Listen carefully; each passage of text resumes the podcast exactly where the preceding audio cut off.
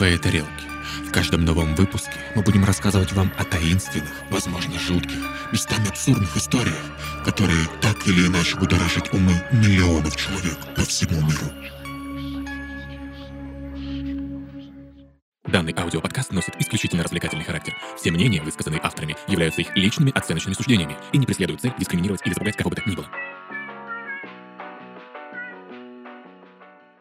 Всем привет! Это подкаст «Не в своей тарелке», и мы Айо! снова в студии. С нами здесь я, Елизавета, а еще Коля Привет! и Никитос. Всем привет! И сегодня будет по-настоящему жутко и крипово. Да, мы продолжаем тему Хэллоуина и жутких страшных историй. Да, а еще сегодня мы с гостем. Да, к нам в гости залетел сегодня Митя Лебедев, автор таких подкастов, как «Дневники Лоры Палны» и «Мрачные сказки». Если вы вдруг не слушали эти подкасты, абсолютно точно вам рекомендую зайти и послушать. Да, но прежде чем мы перейдем к разговору с нашим сегодняшним гостем, мы, как по традиции, должны кое-что вам сказать. У меня тут телеграммы, ребят, ребятессы, очень важное сообщение, срочно. Откуда она пришла? А вот от Толка. Наш подкаст — это часть студии Толка. Вместе мы говорим о том, что волнует общество и как оно меняется. Больше материалов от нас и других резидентов лейбла вы сможете найти в социальных сетях студии. Ссылка, как обычно, в описании. В описании, кстати, еще есть ссылочка на наш телеграм-канал. Там у нас есть э, много дополнительных материалов к нашим эпизодам, а также у нас там Чатик. Есть ссылочка на чат, где мы все вместе с нашими слушателями общаемся. Также не забывайте про наш ВКонтакте и Бусти, где у нас много дополнительных эпизодов. За подписку есть разные уровни подписочки. Заходите, все там есть. Как слоеный торт, три уровня. Да, а еще, когда вы приобретаете эту подписку, не забывайте, что вы поддерживаете абсолютно все выпуски, которые мы делаем, производим для вас. Любой выпуск нашего подкаста живет и дышит только благодаря нашим бустанам. Спасибо ну и вам всем большое. нашим слушателям, потому что вы нас, в принципе, поддерживаете своей любовью и обратной связью. Какой темп мы набрали? Как ваши дела, ребята? Дела обалденно. Что нового?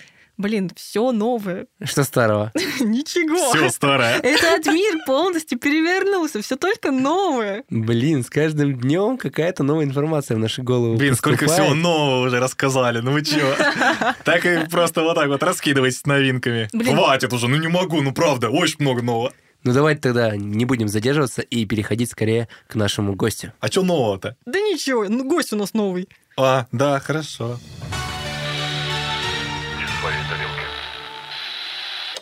Ай, ладно, на самом деле тема наша сегодняшняя какая? Это крипи пасты. На самом деле, это тема, которую я очень долго ждал, потому что я просто обожаю крипипасты. Это классно, потому что Никита по-другому отнесся к этой теме. Отнесся со всей осторожностью и внимательностью. Пойдет. Я не особо шарил за крипипастой, мне ребята очень выручили и помогли подобрать свою крипипасту. Но как вы понимаете, что под эту тему идеально подходит наш сегодняшний гость. Но до сегодняшнего дня, если честно, я вообще не знал, что такое крипипасты. Знаешь, Никит, вот хоть я и сказал, что я очень долго ждал такого выпуска с крипипастами, где мы все вместе ими поделимся, тем не менее, для меня это было что-то все-таки такое страшное, потому что я э, говорил уже об этом, делал такую маленькую затравку в предыдущем выпуске нашем, в нашем разговорном выпуске, где мы отвечали на вопросы, вот там как раз-таки был вопрос. На все вопросы мироздания. Да. А какой выпуск на вас произвел впечатление? Как... Вот это именно крипипасты. Потому что я не мог уснуть целый час после того, как я насмотрелся на это все. У меня вот эти вот лица страшные сразу перед глазами и прочее, и прочее, и прочее. В общем, Мне, чтобы не уснуть, ничего не надо, я просто не могу уснуть. Так давай же нашим слушателям поведаем о том, что такое крипипасты. Так вот, ребята и ребятессы, крипипаста — это жанр интернет-фольклора, представляющий собой небольшие рассказы, цель которых — напугать читателя. Это аналог э, городским легендам и мифам, передававшихся из уст в уста. Впервые термин крипипаста был упомянут в июле 2007 года на форуме 4chan. Любимый. Но само явление страшных баек из интернета появилось гораздо раньше. Еще в 1990-х пользователи в сети активно обменивались подобными страшилками. Это могли быть проклятые в кавычках имейлы, жуткие сайты или сообщения вида «отправь это 10 своим друзьям или умрешь через 7 дней». А, ненавижу вот это, твоя мама умрет вообще. Да, вот типа положи под, под подушку, похлопай три раза, повернись вокруг себя. Пусть меня судит тот, кто ни разу это не пересылал своим десяти друзьям, блин. Я пересылала, ну, в дальние, седые, древние времена. Но когда мне первый раз такое прислали, я испугался очень сильно. Я испугалась и пересылала. Я такой, блин, не хочу никому перез- позориться еще. Еще такая, а сам, знаешь, внутри А, думаю, испугался за то, что стыдно будет потом. Нет, я испугалась. Ну, Нет, блин, Коля, Колян вообще, конечно, крутой, я ничего не говорю. Я не была такой крутой, я переслала, и мне кто-то ответил, Лиз, ты что, это ж фигня. Я тоже пересылал. А. Что, все нормально с тобой, Лиз? Он конченый. Бесстрашный хер. красиво сказал так. Это ж приятно, да? Прикольно, да. Условным днем, Коля бесстрашный хер. условным днем рождения кривипасты многие считают 2001 год. Тогда на портале Anglefire пользователь, называвший себя Тедом, запостил историю о том, как он со своими друзьями пошел исследовать пещеры недалеко от родного города. В этих пещерах, по мере продвижения, исследователи находили странные символы на стенах, слышали странные звуки, похожие на шепот, и какие-то стоны, ну и так далее. В общем, кто захочет э, ознакомиться с данной кривипастой, которая была такая Прародитель. да, первопроходец, э, можно легко загуглить и, в принципе, почитать ее. Ну, в принципе, все понятно. Давай начинать выпуск с нашим дорогим гостем. Итак, подключаемся. Что это за звуки, Никит? Включаем одем.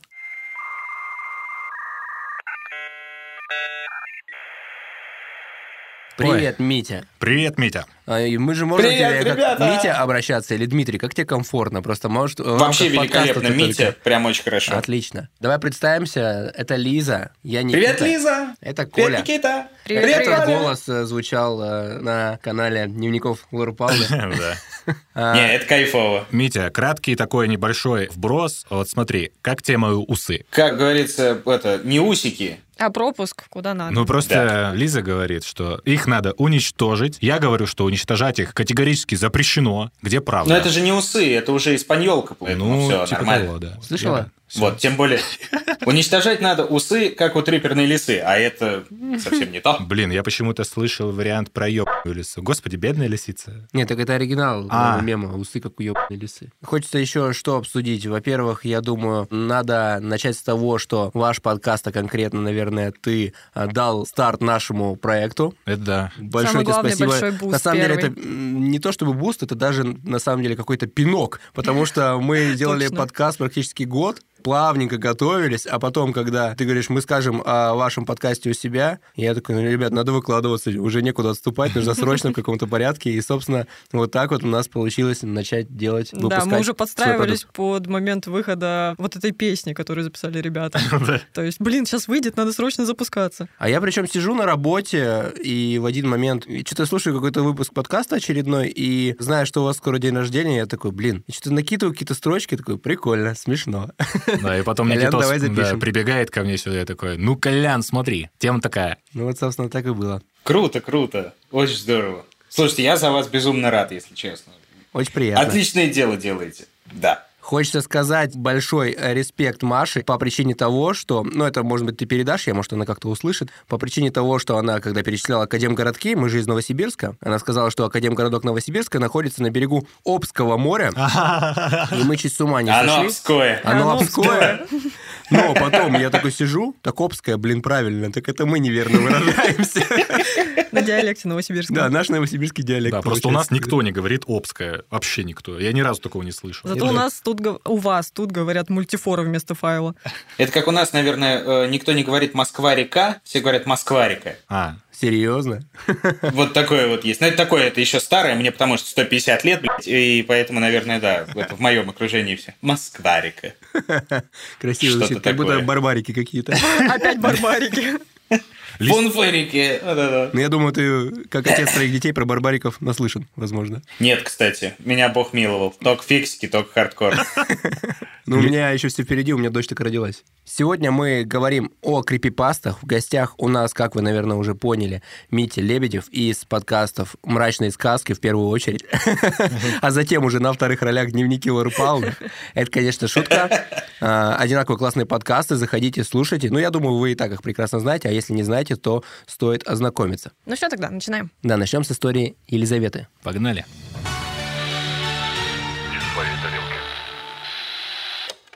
Итак, ребята, дорогие наши слушатели, сегодня мы решили нырнуть в глубины интернет-фольклора, нагнать небольшой жути, и каждый из нас приготовил, притащил страшилку, что Да. когда-то блуждало по интернету. Собственно, я на самом деле притащил с подачки Коли, потому что я не очень шарю за крипипасты. И я, когда с Митей общался на предмет тем, я сам не мог ничего толком подсказать, какие можно крипипасты, потому что я в них не шарил. Я Коле пишу, говорю, подкинь мне что-нибудь, я не знаю, про что мне говорить. И Коля мне, собственно, тему подогнал. Ты у меня то же самое спрашивал, я тебе подогнала тему, она тебе не понравилась, ее взял Коля. Так что а я даже не знаю, как об этом А я, получается, у Ли- мне Лиза, получается, подогнала. Ну, получается, что так. Потому что я помню, ты мне еще очень-очень давно рассказывала об этой теме, и она мне очень так понравилась, пришлась по душе, так сказать. Передаем тему как горячую картошку. Да, видимо, просто ее никто не хотел брать. Ну да ладно. Просто Митя, у тебя же не было таких подобрал проблем, ты просто выбрал. Бедную тему подобрал. Мы, наверное, у Мити сейчас в ушах как каша звучим, да, я понимаю? Да, вот правильно? мне тоже хочется узнать, что у него лицо Я задача. просто наслаждаюсь. Итак, ладно, сегодня я выбрала для вас очень интересную крипипасту, очень-очень популярную, и называется она «Бухта Кендалл». Кто-нибудь слышал о ней? Конечно. Ни Конечно. строчки не слышал. О, супер. Для меня в новинку. А вы просто слышали саму крипипасту или знаете, откуда она пошла, что там с ней было? Слушайте, я точно знаю, что эта история наподобие вайомингского инцидента, так называемая. Это когда народ начинает обсуждать где-нибудь там из серии на форуме, что он видел, как будто бы он видел. Что вроде как что-то было, друзья, поправьте меня, если это было не так, а потом выясняется, что это видели абсолютно все, и действительно каждый там думает, что ой, да, правда, и жуткие-жуткие подробности все наслояются, на- наслояются, какое отвратительное слово, наслаиваются, конечно же, да, друг на друга, и становится все страшнее и страшнее. Вот это примерно то же самое. Так и было, да-да-да. Это крипипаста с форума, то есть там она будет разогнана именно в виде переписки людей, которые общались на этом форуме. Я думал, так все крипипасты появились. Но есть такие, которые совсем. художественно оформлены, то есть это прям какое, какая-то такая законченная, целостная история. А, ну Куча моя подходит под это описание, да.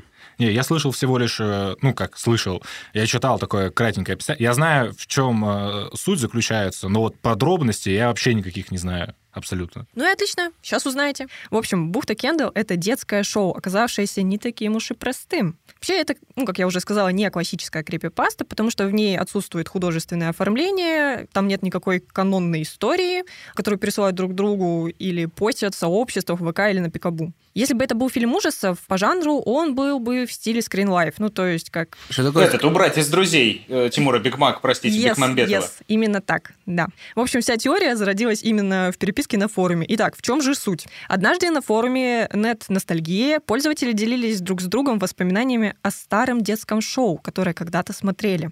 Дальше я буду цитировать форум, поэтому это будет в виде переписки, которую я вам зачитываю. А пока ты не начала цитировать, вы слышали, что Netflix э, анонсировал выход телепузиков? Да, Чего? очень давно Впервые еще слышу. Перезапуск. они хотели его перезапустить. Они давно уже об этом думали, и вот, скорее всего, вот недавно созрели. Вот новая опция для твоих детей, Митя. Нет такого. Вы смотрели телепузиков? Вы любите телепузиков? Я смотрел, да. Мне кажется, это такое криповое, реально дурацкое А шоу, мне в детстве кринжовое. очень нравилось. О, жуть. Но сейчас я вспоминаю, и для меня это как-то жутко. Ладно, давайте вернемся все-таки от телепутиков э, к бухте Кендалл, которую, кстати, иногда я буду называть э, Кендалл Коул, ну, Бухтой типа в барахты. оригинальном названии. Итак, пользователь с никнеймом SkyShale033 первым написал сообщение. Кто-нибудь помнит это детское шоу? Оно называлось Кендалл Коул. И мне должно быть было 6 или 7 лет. Я нигде не нашел упоминания об этом. Так что, я думаю, мне показалось, или это действительно показывалось на местном ТВ. Примерно в 71 или 72 году. В то время я жил в Айртоне. Не помню, что именно за канал был, точно этого не помню. Но время было странное, примерно 16 часов. Ответ от Майка Пейнтера, 65. Это кажется мне действительно знакомым. Я вырос за пределами Ашланда, и мне было 9 лет в 72 году. Кэндалл Коул. Хм, кажется, это было что-то о пиратах. Я помню пиратскую марионетку у входа в пещеру, разговаривающую с маленькой девочкой, отвечает Скай Шейл. Да, точно. Ладно, я не сумасшедший. Я помню пирата Персии. Я всегда немного боялся его. Он выглядел так, словно сделан из частей других кукол. Очень низкобюджетно. Его голова была из старой фарфоровой куклы. Выглядела как антиквариат. Я не помню, что это был за канал. Э, В разговор дальше вклинивается еще один пользователь, Джейрен 2005. Год рождения, видимо. Ну, скорее всего, да. Извините, что возвращаю вас к этой теме, но я точно знаю, какое шоу вы имеете в виду. Я думаю, это «Бухта Кендалл». Э, Просуществовал всего пару месяцев в 71-м, а не в 72-м. Мне тогда было 12 лет. Нет, видимо, не 2005 год рождения. Это гость из будущего. Точнее, из прошлого. Я смотрела его несколько раз вместе со своим братом. Это был 58-й канал, я точно помню. Бухта Кендалл, да, речь шла там о маленькой девочке, которая воображала, что дружит с пиратами. Пиратский корабль назывался «Посмешищем». И пират Перси был не очень хорошим пиратом, потому что его слишком легко напугать. И там постоянно играла эта музыка, вроде как типа орган. Не помню, как звали эту девочку, Дженнис или Джейд или что-то в этом роде. Думаю, это была Дженнис, отвечает Sky Shale 033. Спасибо тебе, Джарен. Я вспомнила, воспоминания нахлынули, когда ты упомянула посмешище и 58-й канал. Я помню, что нос корабля представлял собой деревянное улыбающееся лицо с опущенной нижней челюстью. Ух. Это выглядело, как будто оно поглощает море. И у него был просто ужасный голос. Особенно помню, это было так неприятно, когда они переключались с пластиковой модели на пенопластовую кукольную версию говорящей головы этого корабля. Майк Пейнтер 65. Ха-ха-ха. Теперь я тоже вспомнил. Ты помнишь ту часть, э, ну, когда ты, иди внутрь, Скайшейл? Фу, Майк, у меня мурашки по коже, когда я это читаю. Да, я помню, что этот корабль говорил Перси, когда ему нужно было попасть в то жуткое место, например, в пещеру или темную комнату, где находились сокровища, и камера приближалась к лицу, посмешащей каждой паузой. И эта фраза «нужно идти внутрь» с двумя перекошенными глазами, с отвисшей поролоновой челюстью и леской, которая отрывалась и закрывала все. Фу, это просто ужасно, это выглядело дешево. Ребята, вы помните злодея? У него было лицо, которое представляло собой просто усы, торчащие из руля, Как у ебаной лисы, соответственно. над очень высокими узкими зубами. Подключается еще один пользователь, Кевин Харт. Я честно, честно думал, что злодеем был пират Перси. Мне было около пяти лет, когда шло это шоу. Реально, реально топливо для кошмаров.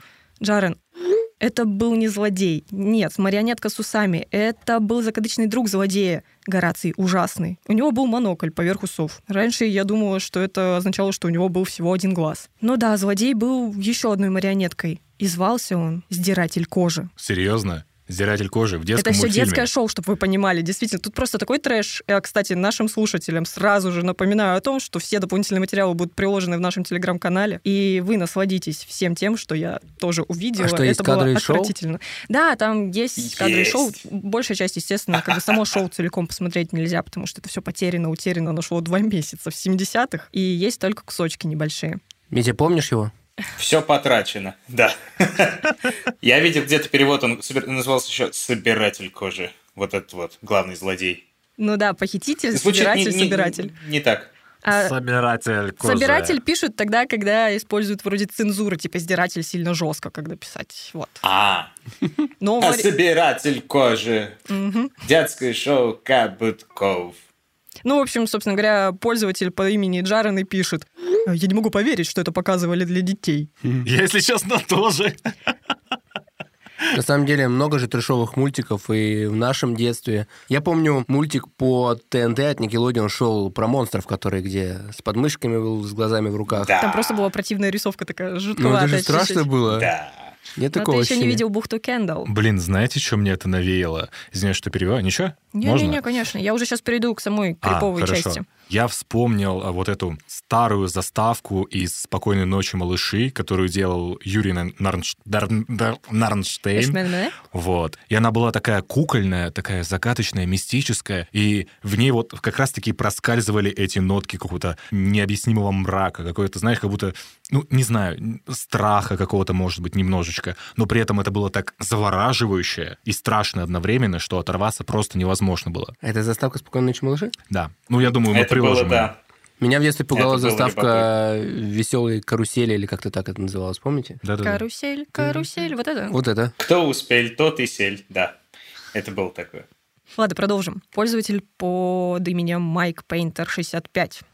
Да, я думаю, помню, что рот этой марионетки открывался, но не закрывался. Его челюсть просто скользила назад, туда-сюда, туда-сюда. Я помню, как маленькая девочка спросила, почему у тебя так двигаются губы? И он просто посмотрел на эту девочку, а потом в камеру и сказал, чтобы содрать твою кожу. И вот, короче, ребят, в один чудесный момент обсуждение принимает реально криповый оборот, когда речь заходит о злодее, о котором я сейчас говорила, сдирателе кожи. И один челик с форума начинает рассказывать свою действительно криповую историю. Sky Shale 033. Я так рад, что другие люди помнят это ужасное шоу. У меня было ужасное воспоминание. Плохой сон, который я видел где-то с самого начала серии экрана, становится экран черным, и все персонажи по очереди появляются на черном фоне. Но только их лица. И они просто кричали, судорожно дергались. И кричали громко-громко. Я много раз просыпался от этого кошмара. Кевин Харт. Я не думаю, что это был сон. Я это помню. Я помню, это был один из эпизодов. Скайшел, нет, нет, нет, это невозможно. Там не могло быть никакого сюжета. Я точно помню, что там просто буквально всю серию они стояли на месте, кричали, плакали на протяжении всего шоу. Может быть, я создаю воспоминания, потому что то, что ты сказал, ну, клянусь богом, я помню, я это видел. Я видел все, что ты описал. Написал следующий пользователь Кевин Харт.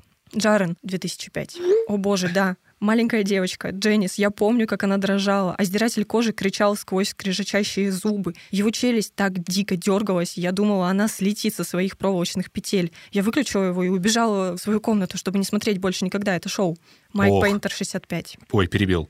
Давай еще раз. Майк Пейн- Ох. А, опять. Ой. Давай еще раз. Ох. Майк Пейнтер, 65. Сегодня я навестил свою маму в доме престарелых. Я спросил ее о том, когда я был маленьким в начале 70-х. Мне было примерно 7-8 лет. Помнит ли она детское шоу под названием «Бухта Кендалл»? Она сказала, что удивлена. Как это я помню? Я спросил, почему? А она ответила, потому что раньше я думала, что это так странно. Ты говоришь, я пойду посмотрю «Бухту Кендалл», мам. А потом ты включал телевизор, выбирал канал с помехами и просто смотрел на белый шум в течение 30 минут. Чего?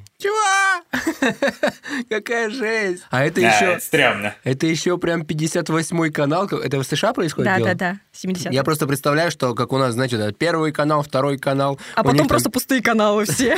Да. И 58-й. 58 обычно у нас не работает. Ну да, не работал. Ужасно. Ну, в общем, вся крипипаста, по сути, держится на вот этом именно моменте, о том, что, да, шоу-то существовало, но именно момент, что многие дети потом, дети, уже взрослые люди, поддержали в этой переписке именно сообщение о том, что они смотрели помехи. То есть они это Чего? вспомнили, они это Им также об этом осознали? якобы рассказали родители. Подожди, а я, А. насколько понял, э, не было такого шоу никогда, просто народ э, якобы впрягся в эту всю историю и говорит, так, точно, все было. И впоследствии, уже э, когда э, паста завирусилась, э, народ активный взял, да и подснял немножечко. То есть существует, насколько я знаю, О. двухминутный, по-моему, ролик. Ролики действительно существуют, они дико криповые, дико стрёмные, Да. но, насколько я поняла, в поисках, типа, оно существовало все таки Любопытно. Я, не- потому что я как раз не находил, что оно действительно было, и что кто-то ее там снимал, какой-то телеканал. Но э, в целом все равно хорошо. Если даже кто-то подснял, то это прикольная на самом деле история. Но там Да, да, просто да. это надо увидеть. Это лучше один раз увидеть, чем описывать. Но там жесть, жуть, кошмар. Быть может, это эффект Манделы? Вполне Кстати, да. возможно, кстати, что это эффект Манделы, и просто люди, перенесшиеся к нам сюда из своей другой вселенной, в которой есть это шоу, этот мультсериал, этот сериал, я даже не знаю, как его называть, шоу, просто они о нем помнят.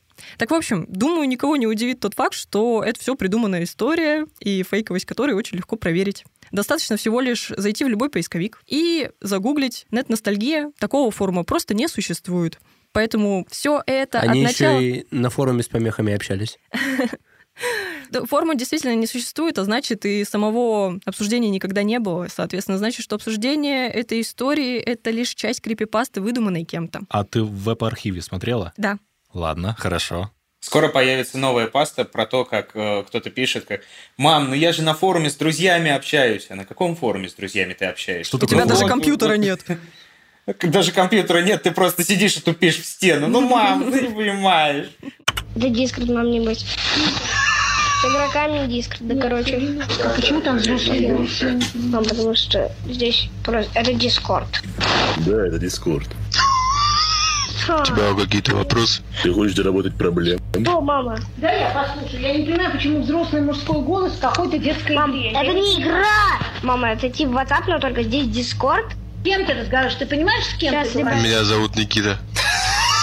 Ну и самое главное, эта крипипаста была создана комиксистом и аниматором Крисом Штраубом. Вот То есть тяна. у нее есть автор, который прям официально является ее автором. Это совершенно неудивительно, потому что он является не просто комиксистом, он еще и сценарист. То есть ему не составило бы труда написать какую-то историю, облачить ее в такой псевдореалистичный формат, как переписку, чтобы она реально вызывала доверие. Он еще и профессиональный жулик. Обвел всех вокруг пальца. Я впервые слышу такой термин. Это, это Какой? какой-то комиксист лени- ленинизм получается. Но тут делают комиксы, шаржи, рисунки. Я впервые такое слышу. Комиксист, да, есть такой определение. Прикольно. Прикинь? Марксист-комиксист. Марксистскими. Нет, ну если ты в детстве хотел именно стать комиксистом, это какое-то такое изысканное что-то. Вот космонавт не так круто звучит, как комиксист. Такой, итак, на сцене комиксист. Кто бы ты ни был, вообще охрененно звучит. Блин, а мне в детстве, наоборот, нравилось такие, знаете, комиксы рисовать вот эти на блокнотиках. Прикольно было. Можно сказать, что отчасти я хотел быть комиксистом. Самое мое яркое впечатление из детства в плане развлечений от отца, когда он в блокнотике мне рисовал э, сценку из «Ну, погоди», когда вот так вот быстро вот так вот страничками делаешь, Флипбук О, называется. Он делал тебе Флипбук. мультик. Да, он делал мне мультик, и там был «Ну, погоди». Вот это вот, это относится к комиксам? Это подходит? под Ну, это? может быть, в какой-то степени. Да. Получается, у меня батя комиксист. Митя, а ты так делаешь своим детям? Нет, я плохо рисую. Из меня комиксист, э, как марксист. Можно звездочку перемещающуюся нарисовать, уже удивишь их. Хорошо, кстати. Надо придумать. Так вот, история стала настолько популярна, так быстро разлетелась по интернету, что даже легла в основу первой серии одного сериала под названием «Нулевой канал». Если вы о нем не слышали, посмотрите, там прям вот это является основой сюжета. Посмотрите этот фильм. Посмотрите этот фильм. да. Смотрите сегодня на 58-м канале. А там, получается, Даже телек не нужен, просто сядь у стены. Да.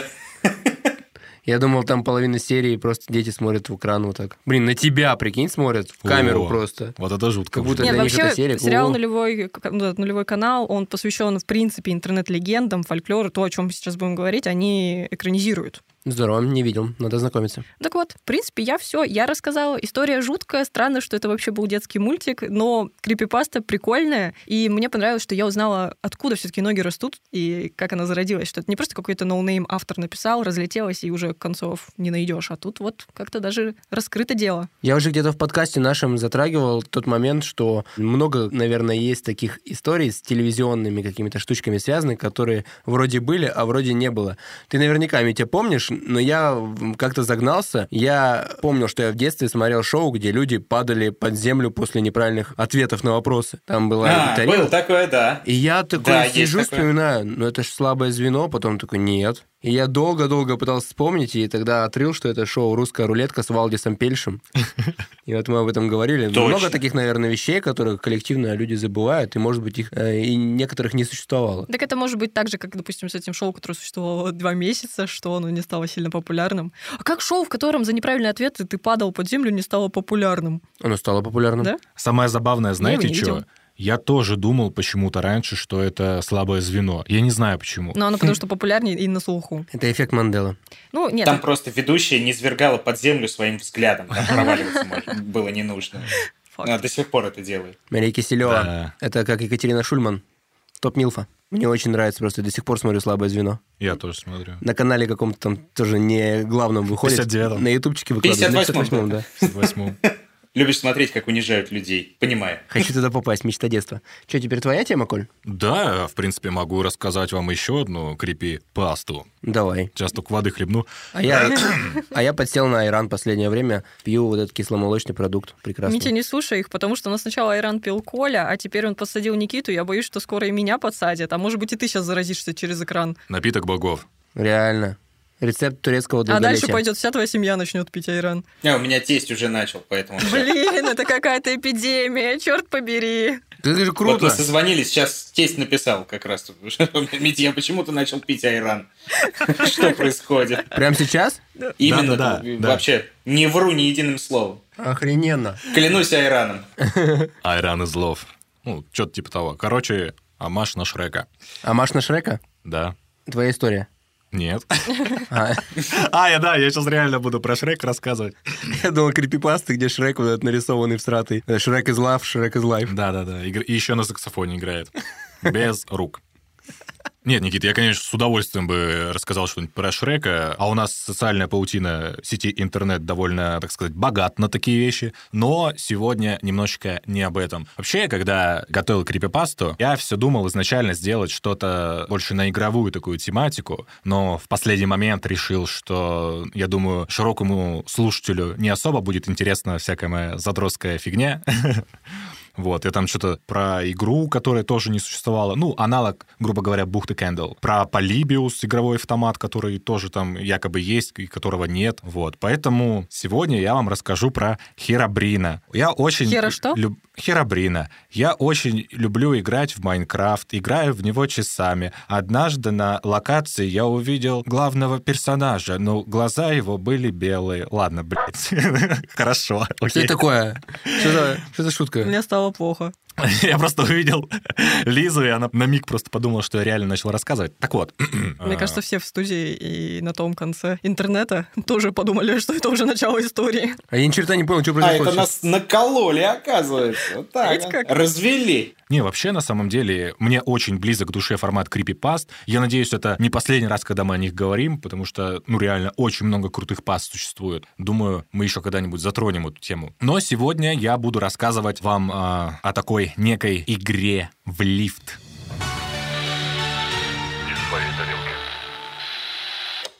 Я только одну игру в лифт знаю. Ты когда ты пьяный домой едешь, и уже вот- вот-вот уже поднимаешься, а усиливается желание скорее дома оказаться, и ты вот играешь в лифте или не в лифте. Вот только такое я знаю. У меня игра в лифте. Кошмар какой. У меня немножко другая игра в лифт. Это когда тебе очень приспичило в туалет, и ты в лифте раздеваться уже начинаешь. Вот настолько тебе приспичило. Это вот кто в туалет ходит в лифте. Ну да, да. Нет, ты Нет, просто нет, раздев- нет, это, ты проиграл, называется, да, если прям там все случилось. Я в свое время, когда так происходит, я начинаю раздеваться прямо уже на лестнице и даже бегу просто по лестнице, потому что ждать лифт это непозволительная роскошь. Это проигрыш гарантирован. Главное жить не на 25 этаже. Да, кстати, Коля, по-моему, да. во всех своих квартирах, где жил, на верхних этажах Да. находился, да? Нет, ну, кстати говоря, про то, что бежать по лестнице, тут есть такой выбор, очень сложный и тяжелый. Бежать по лестнице и, как так сказать, Встрясываться. спровоцировать себя, да, на еще большее желание, либо поехать спокойно, но подождать при этом. Ну, когда ты едешь спокойно, ты начинаешь об этом больше думать, мне кажется. Но я смотрю, ты любишь рисковать. Так, как мы вообще сюда пришли? Итак, давайте вернемся обратно. Да, игра в лифт. Сразу спойлер, Через я парадную заходишь и в лифт. А? Сразу спойлер, я пробовала игру в лифт. А я не знаю, что это. Сейчас Коля вам Митя, ты в расскажет. курсе, что это за игра? Игра в лифт я слышал. Я, э, в принципе, да, человек, к сожалению или к счастью, начитанный в плане крипипаст, поэтому немножко слышал. Но не играл. Нет, не играл. Я вообще не знаю, так что, Коль, давай просвещай. У меня Итак. в доме этажей мало для этого, да.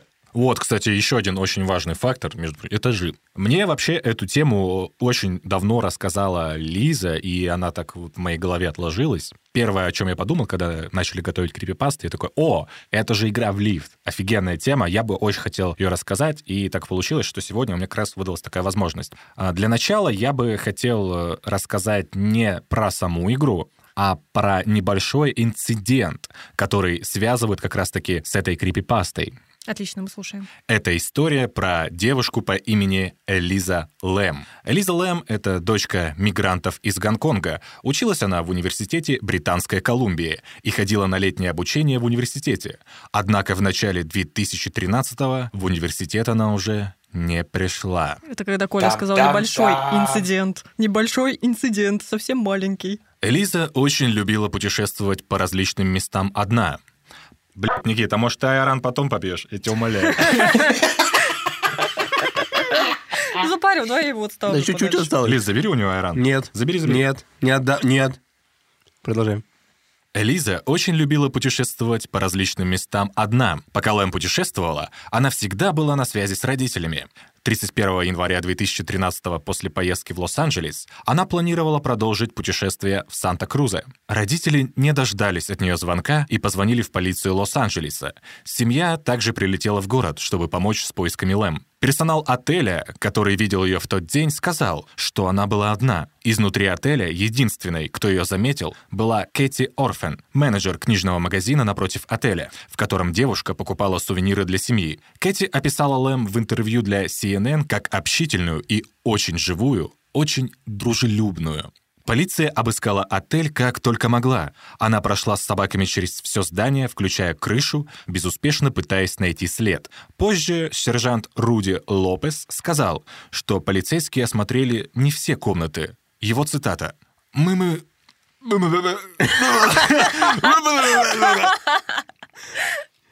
Вот. Зная тебя, это же реально могла быть вся цитата. Ладно. Мы бы смогли это сделать, только если бы мы имели уголовное дело, чтобы полагать, что было совершено преступление. Вот, поэтому они, к сожалению, не смогли обшарить все уголки этого отеля. Ну, то есть, грубо говоря, ордера не было на обыск. Нет тела, нет дела. Да. 6 февраля... Я вижу, взгляд. поднялся взгляд. Мы просто Я с Митей, по- мы с, Митей общаемся еще по видеосвязи параллельно, и я вижу, что какая-то знакомая тема пролетела. Опа! Ребята, я в этом шарю. Так что там дальше «Нет тела, нет дела»? Итак, 6 февраля, спустя неделю после пропажи Элизы Лэм, полиция решила, что им требуется помощь. И в окрестностях города были расклеены листовки о пропаже девушки. Информацию также распространили в интернете. Дело довели до общественности через СМИ. Уже 14 февраля, спустя две недели неудачных поисков девушки, полиция решила выложить в сеть ролик с девушкой в лифте, записанный камерой видеонаблюдения в лифте 1 февраля. Он привлек большой интерес пользователей интернета из-за странного поведения девушки и был плотно проанализирован общественностью. Я вообще обожаю видосы из лифтов, на самом деле. Вот эти с камер, которые выкладывают куда-то, часто такие смешные, можно наткнуться. Не, мне нравятся тиктоки, где... Это, по-моему, китайский тикток в основном, где, типа, девушка заходит с парнем, следом заходит девушка, и первая девушка, которая была с парнем, показывает какой-то жест этой новенькой девушки, и та ее защищает от парня, потому что он абьюзер. Вот такое там. Но такие перед этим нужно драматичные вообще. обязательно телефон на пол положить. Телефон на пол, точно, вот этот жест, я про это забыла, да. Да, да, да. Что за жест? Или там вот этот обнять э, палец большой и остальными пальцами, что-то как-то так вот сделать. Да, Мне тоже. больше нравятся все эти э, видео, где вот заходит очень серьезный, очень большой лысый мужчина в лифт, такой прям серьезный весь из себя, двери закрываются, и он так обернулся еще на два вот этих квадратных метра, которые его окружают, и начинает танцевать изо всех сил. Вот это прям классно, добро. Я, кстати, когда езжу к родителям домой, у них лифт э, с музыкой. Каждый раз разный. Такая и... жесть, лифт с музыкой. Ну, там классическая музыка играет, там Бетховен был точно, еще не помню, по-моему, Рахманинов что-то было. Я просто представляю, что меня приспичило, и вот А я еду, музычка. И там еще музыка. под музыку. Точно.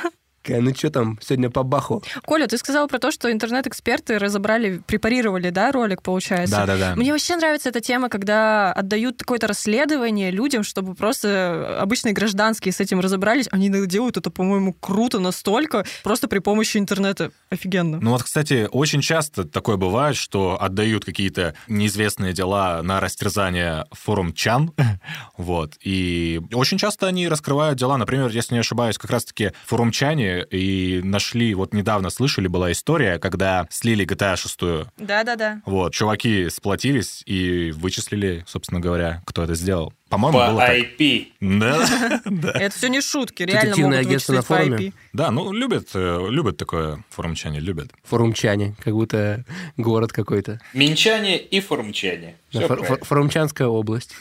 И амичи там же. К слову о крипипастах. Да. Про Омск? Да, и птицу омскую, конечно.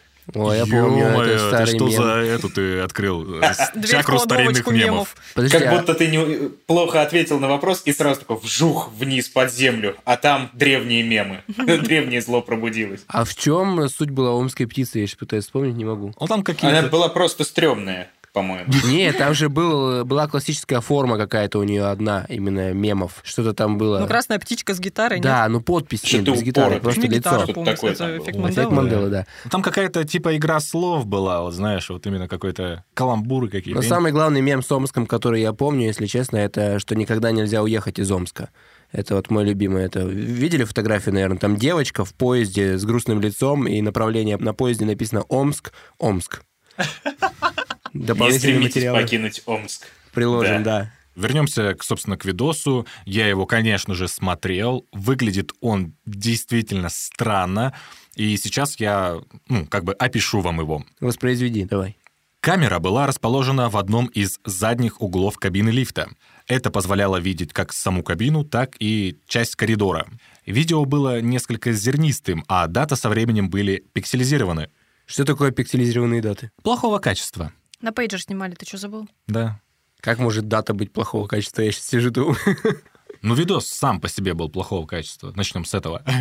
Ну, понятно. Может быть, там дейта, как данные? Нет, ну там же на видео есть вот это снизу строчечка, где дата, да. время и все остальное. А для того, чтобы разобра- разобраться, нужно увидеть этот промежуток, во сколько конкретно она зашла, сколько она пробыла в лифте и все такое. И это составило трудность, я так понимаю, потому что качество было очень отстойным. Да, все верно. Когда Лэм заходит в лифт, она одета в красный худи на молнии, поверх серой футболки, черные шорты и сандали. Она идет с левой стороны коридора, заходит в лифт и подходит к панели управления. Нажимает на кнопки и делает несколько шагов назад. Спустя несколько секунд двери не закрылись. Лэм подошла к двери лифта, наклонилась и выглянула, осматривая обе стороны коридора. Затем возвращается, прижимается к стене и прячется в углу возле панели управления в невидимой зоне лифта. Дверь все так же остается открытой. Лэм снова подходит к выходу и стоит в дверях, опираясь на стенку. Внезапно она выпрыгивает из лифта, делает шаг влево и, желая зайти обратно, встала слева от проема лифта, при этом ее одежда едва попадает в кадр. Можно заметить, как она поднимает руку к голове, затем снова заходит в кабину, опираясь обеими руками о стенки. Затем она подходит к панели управления, нажимает еще несколько кнопок, снова выходит из кабины и идет к стене, у которой стояла ранее, поправляя по пути волосы. Она поворачивается в правую сторону и начинает махать руками, немного наклонившись и слегка покачиваясь. Ее пальцы вытянуты. Это действие она повторяет несколько раз. После этого она разворачивается и спокойно уходит налево. Дверь лифта, наконец, закрывается. Что это происходит? Ну, вот это специальные действия, которые... Точнее, это обычные действия, в которых форумчане заметили некоторое сходство с игрой. Да, все верно. Давайте я вам еще расскажу, что в итоге произошло с этой Элизой Да. Лэм и какова была ее дальнейшая история. Во время поисков Элизы Лэм посетители отеля, в котором она проживала, жаловались на низкое давление воды в кране, темный цвет и необычный вкус воды. В конце концов, ее тело было найдено в баке для воды вместимостью тысяча галлонов. Водонапорной вот этой бочке на крыше отеля. Да. А, и все это пили. А, гадость какая. Да, который снабжал водой кухню отеля и номера постояльцев и кафе. А мы задавали своим вопросом в одном из подкастов, как можно легально попробовать человечину. Вот, в жидком виде. Но это уже Суп, растворенное. суп из человечка. Как и черепаший, Фу. только человечий. Навар. Один раз в сутки супчик должен быть в желудке. Господи, хватит, все. После обнаружения тела Элизы Бак был осушен и разорен. И Бак был осушен и разрезан, так как люк для тех... разорен. И блин. Набежали мародеры и сказали нам, нам, нам. А я еще подумал, что этот баг такой, я банкрот, нахуй. Все, без работы! Разорен. Бак был осушен и разрезан, Так. Так как люк для техобслуживания был слишком мал для размещения оборудования, необходимого для поднятия трупа со дна бака. 21 февраля офис службы морга Лос-Анджелеса сообщил, что главной причиной утопления девушки послужило ее биполярное расстройство. В выпущенном в июне полном официальном докладе службы морга говорится, что тело Элизы Лэм было найдено обнаженным, а ее одежда, которая была надета на ней в то время, когда она находилась в лифте, плавала в баке рядом. Часы и ключ от номера отеля были найдены там же. Вот такая вот история про Элизу Лэм. В чем, собственно, суть игры? Сейчас я тебе расскажу суть игры, просто это тот случай, это действительно случай из реальной жизни, который приравнивают к игре в лифт. Мол, эта девочка играла в игру в лифт, и, собственно говоря, с ней произошло то, что с ней произошло. Небольшой несчастный случай, как ты сказал в начале, хочу уточнить. Во-первых, она умерла. Во-вторых, все жители отеля пили водичку с э, как бы помягче сказать, в общем, никак, но это было ужасно. Я имею в виду более в глобаль... Ай, ладно, все, большой несчастный случай. Мне кажется, Митя забыл, что это аудиоподкасты, но он очень хорошо эмоциями показывает нам свою реакцию. Мимикой. Я просто полез гуглить на самом деле. Я чувствую имя знакомое, а это же на самом деле... Соседка моя, История. Так, это история а, а, из отеля Сесил. Да. Отель Сесил чудеснейшее совершенно место, где происходила был. всякая дрянь. Да, на протяжении многих-многих лет. Ой, То есть это а не единственная история, даже которая там такая вот подобного характера Ага. происходила? Далеко. И не самая громкая, и не самая стрёмная, надо сказать. Но мразотного там было, да, немало. а- это правда. Отель Сесил — это прототип отеля из сериала «Американская история ужасов». М. Ну, собственно, его благодаря этому и туда и взяли, да, Да-да-да. потому что Взяли на было роль, там на немало. роль отеля. Вы В проходили роли прошли отеля пробы. Кристиан Бейл. Он набрал 100 150 тысяч килограммов для этой роли. Красота. Так, что там дальше? Ой, извиняюсь, водицы и, и схлебну. Вот, иначе- это можно я... Я Иран, блядь. На, держи. Взяли, утащили. Блин, а Иран реально золото. Жидкое золото. Продолжаешь? Да. Давайте теперь я вам расскажу... Никит, закрой Аран, поставь его, пожалуйста, куда-нибудь. Ага, спасибо. Теперь же я вам расскажу про саму игру, про ее правила и как в нее нужно играть. Может быть, Это поосторожнее, немножко так завуалируешь правила, чтобы не все могли воспользоваться. И давай даже если в лоб, чтобы не так душно, как знаешь, ты с друзьями собрался в настолку поиграть, но перед этим два часа готовишься. Нет, там нету такого. В настолках? Нет, я, я играл. Я про игру в лифт, там все намного проще. Сразу делаю небольшой дисклеймер. Играйте исключительно на свой страх и риск, друзья. Это правда, не лучше знаю, к чему приведет. И Лиза пробовала, но я еще не пробовал. Так Лиза попробовала, испугалась и перестала играть. Обосралась. Ну, типа, Кстати, уважаемые слушатели, может быть, мы сделаем, давайте какую-нибудь голосовалку или какой-нибудь опрос на тему того, что как вам такая идея, если мы с Лизой и Никитой я не буду. пойдем играть Я не знаю, что это такое, я уже против. Я же с циклото еще. Ты это так Правильно, подал, правильно. что мне ничего не остается, как э, заранее отказываться. Там умерла одна, в бочке оказалась. Пойдем играть? Пойдем. Ну хорошо, тогда я могу с удовольствием сыграть и пойти туда с рекордером и записать все, что будет со мной происходить. Хорошо. Давай. А кто нам потом выпуски монтировать будет? Святой Дух. Итак, игроки. Один игрок строго. В эту игру нужно играть одному. Никаких левых людей. А что ты нас звал? То я знал, что вы откажетесь. Шах и мат. Необходимые условия. Одно здание не ниже 10 этажей. Обязательно наличие лифта. Чтобы сыграть в игру, все три условия должны быть выполнены. Игра в лифт. Если нет лифта, не можно поиграть. Что, что это такое? Это типа...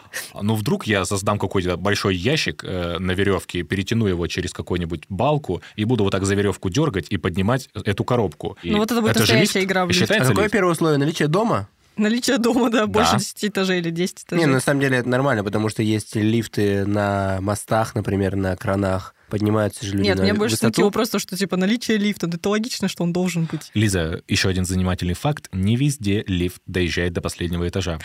Точно. Блин. Коля, кстати, жил, да, в таком доме. Да? Такая странь. Итак, инструкция. Путь в другой мир. Первое.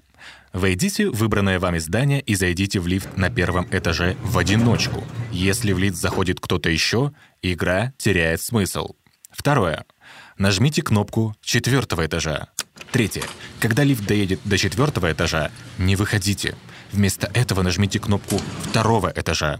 Далее, доехав до второго этажа, не выходя из лифта, нажмите кнопку шестого этажа. Далее, на шестом этаже, не выходя, опять же, нажать кнопку второго этажа. Потом на втором этаже нажать кнопку десятого этажа. И доехав до десятого этажа, не выходя из него, нажать кнопку пятого этажа. Когда лифт доедет до пятого этажа, в него может зайти молодая женщина. О, вот тут уже интересности начинаются, да? А мне... Ты знаешь, на самом деле, мне всю эту историю напоминает вот этот замечательный э, интернет-прикол, как э, тебе дают какие-то примеры решать, причем желательно не на калькуляторе, но можно и на калькуляторе в целом. И там 680 умножьте на э, 918, и так много-много-много-много. И в конце, когда ты вот обумножался уже, а теперь иди нахер. И э, ты чувствуешь себя грустно И немножечко. там never gonna give you up. Let you down. Так вот, когда лифт доедет до пятого этажа, в него может зайти молодая женщина. Не смотрите на нее, не говорите с ней. Она не та, за кого себя выдает. Она себя выдает за молодую женщину. Так, друзья, извините, ради бога, у меня отвалились наушники. А у меня Отвалилась жопа. петля.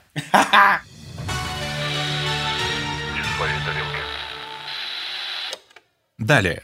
Нажмите кнопку первого этажа. Если после этого вместо первого этажа лифт отправится на десятый, значит вы все сделали верно. Если же лифт отправится на первый этаж, выйдите из него немедля, не оглядывайтесь и ничего не говорите. Ничего не бойтесь, жизнь одна. Не верь, не бойся, не проси и успокойся. Далее, первый и главный признак, который укажет вам, что вы прибыли в другой мир, это ваше полное одиночество. Там не будет никого, кроме вас. Похоже пока на обыденность, ну ладно.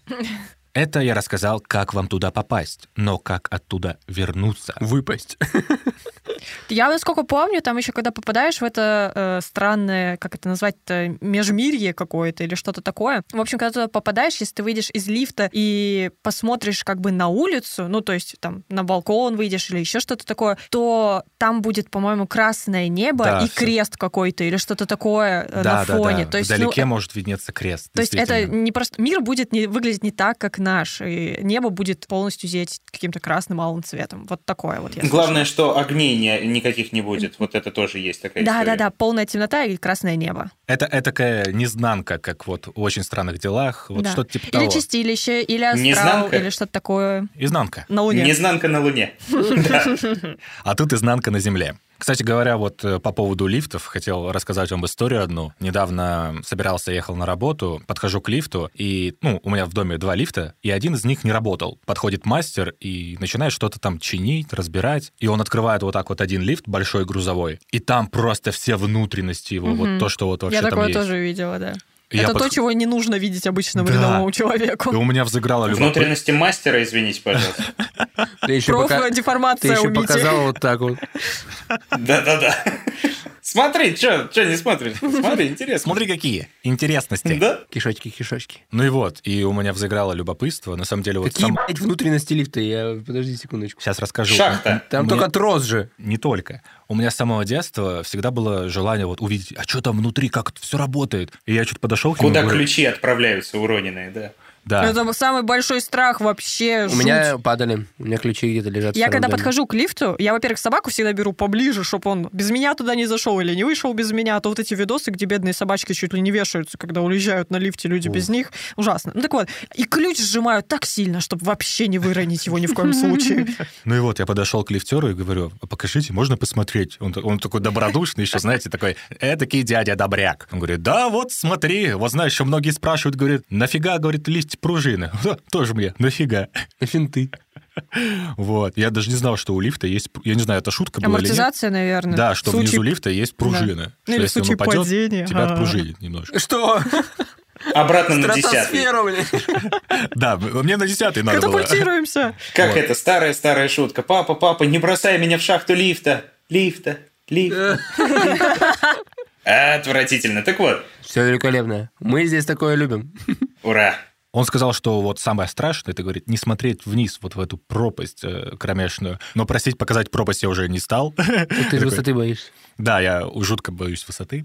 Иногда в моем лифте, сейчас быстро закончим тогда тему истории про лифт, иногда там горит свет внизу в шахте почему-то. Иногда он там не горит, но иногда бывает, что там свет.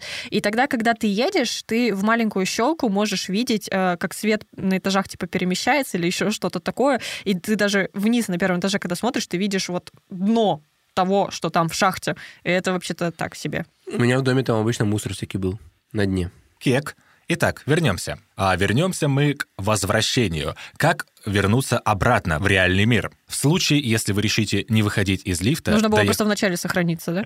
Что там, F5 обычно, да? Мгм. В случае, если вы решите не выходить из лифта, доехав до 10 этажа, что нужно сделать? Первое. Нажмите на кнопку первого этажа. Если это не работает, то продолжайте нажимать на кнопку, пока не сработает. Если это так и не сработает. Если не работает, Вы продолжайте. пробовали включить и выключить. Второе. Когда лифт доедет до первого этажа, выйдите из него немедля. И опять же, нельзя не оглядываться и ничего говорить. В случае, если вы решите выйти из лифта, доехав до десятого этажа, нужно сделать следующее. Первое. Для возвращения вы должны использовать тот же лифт, в котором приехали. Не из соседнего дома или подъезда. Ок. Странное помечание это такое. Когда вы вернетесь в лифт, нажмите на кнопки в той же последовательности, которая описана в предыдущих шагах данной инструкции. По окончании лифт должен быть на пятом этаже. Остановившись на пятом этаже, нажмите кнопку первого этажа. Лифт снова поедет на десятый. Нажмите на кнопку любого другого этажа, чтобы отменить этот подъем. Достигнув первого этажа, выгляните за двери и осторожно осмотритесь. Если что-то не так, любая мелочь, не выходите из лифта. Вы можете покинуть лифт только после того, как убедитесь в том, что действительно вернулись в наш мир. Также есть еще некоторые примечания. Я просто представляю, что пока кто-то играется в лифт, Ты стоишь э, внизу и ждешь. внизу я из начала истории, которым, нача- из начала нашего подкаста, которому приспичило, я такой, да кто занимает? Очень хорошо. Закольцовано.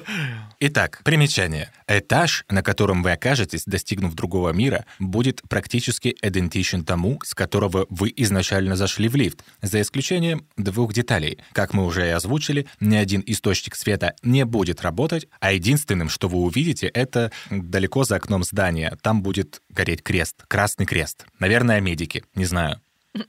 Некоторые очевидцы утверждают, что электронные устройства, э, КПК, камеры и музыкальные проигрыватели не работают в другом мире. Возможно, вернуться в наш мир будет труднее, чем кажется. Вы можете заблудиться и забыть, из какого лифта вы вышли. Конечно, у нас их так да Может быть и такое, что при попытке подойти к лифту он будет отдаляться от вас все дальше и дальше и дальше с каждым шагом. Будьте бдительны. Если посреди ритуала вы потеряете сознание, то, вероятнее всего, очнетесь у себя дома. Однако будьте осторожны и внимательно осмотритесь. Ваш, в кавычках, дом может оказаться чем-то иным. И еще раз, о женщине с пятого этажа. Не говорите с ней, не смотрите на нее, иначе она захочет оставить вас себе. Вот такая вот игра в лифт. Честно говоря, когда я о ней прочитал и решил ну, проверить сам в будущем, я подумал, блин, меня ж так ненавидеть весь подъезд будет. Я целый лифт займу минут на пять точно. Я в теории это должно быть так, что ты пока ездишь там и все такое, это уже происходит э, в другой какой-то параллельной вселенной, и ты на самом деле никому не мешаешься. Но если бы кто-то затеял такую игру в моем подъезде, я его Я бы возненавидел негодовал. бы. Нет, это вот эта вот женщина с пятого этажа, она, собственно, заходит, смотрит на тебя. Ты отсюда больше изо не всех выйдешь. Сил, ты изо всех сил, значит, пытаешься на нее не обращать внимания, а она просто сверлит тебя взглядом и говорит, ну ты будешь выходить или нет? Кататься он тут решил. Саша, Саша, вломи ему. И вот так вот будет это все. Я отвечаю. Скорее всего, вот такая русская игра в лифт. Почти как рулетка. Я еще подумал, почему женщина? Ну вот давайте, ладно, абстрагируемся немножечко от крипипасты и подумаем логически. Это же прежде всего некая такая легенда и забава, которую просто поиграть, посмеяться, типа, о, все, конец. Я подумал, почему женщина? Ну, во-первых, и с точки зрения того, что эту игру задумали таким образом, что человек должен испугаться, обосраться, выбрали пол, который, так сказать, преобладает. То есть вероятность того, что зайдет женщина, те, ну, случайно на пятом этаже, она просто в принципе больше. И я вот представил, что заходит просто случайно там бабулечка какая-нибудь такая, знаешь, ясно солнышко, прям такая вся светится. И я просто стою в этот момент такой, Она наркоман. И это, наверное, как и для нее странно будет выглядеть, и страшно в том числе, так и для меня. И мы оба вот в этом непонимании будем вариться, купаться. В общем, э, полный, полная жуть, полный бред. Я пробовала играть в игру в лифт. Я нажала ровно три этажа, и каждый раз я тряслась все сильнее, а потом просто нажала на первый, вышла на первом и ушла. Все, потому что я испугалась. Я это делала не в своем доме, кстати, на всякий случай. Ну вот, уважаемые подписчики, а если вы хотите увидеть э, мою экскурсию в так сказать, потусторонний мир, э, мы обязательно сделаем какую-нибудь небольшую форму, либо опросик, ну, либо что-нибудь еще, какой-нибудь лайк, да? Лайк. Наверное, лайк попросим. И обязательно сделаем. Так э, получается, вот эта Элиза Лэм, да, Лэм же ее зовут. Да, А, Лиза. Она есть предположение, что она играла в игру в лифт и Да. осталась, так сказать, в том мире. Да. Да, Поэтому ее и такое. нашли мертвой, да? Видимо, да. Как-то вот э, произошла какая-то череда событий. Возможно, в потустороннем мире ее тело оказалось под влиянием чего-то зловещего. Ну, если учесть, И- что она играла в этом отеле Сессил, то там точно потусторонний мир очень близок. И, собственно, и в реальном мире это тоже, наверное, аукнулось. Ну, а вообще, слушатели, доверяйте только фактам и своим личным мироощущениям. Вот. Что думаешь, Митя? Я более чем уверен, что это туфта, но ездить на лифте буду с осторожностью теперь. Скорее всего, э, надо переходить на лестнице. Это, кстати, полезно. У меня жена какое-то время заставляла меня ходить пешком все время по лестнице. По-моему, она просто над тобой издевалась. Не, не она. Она не каталась в этот момент на лифте. А ты пешком. Это как эти люди, которые один бежит, другой в машине, да? Какие люди? Ну, в фильмах. Вот эти люди. Тренировка. Не, с 19 этажа идти пешком я уже пробовал, когда у меня свет отключали. Это, блядь, длилось бесконечность, Ну, вниз-то ладно еще спускаться, а вот наверх...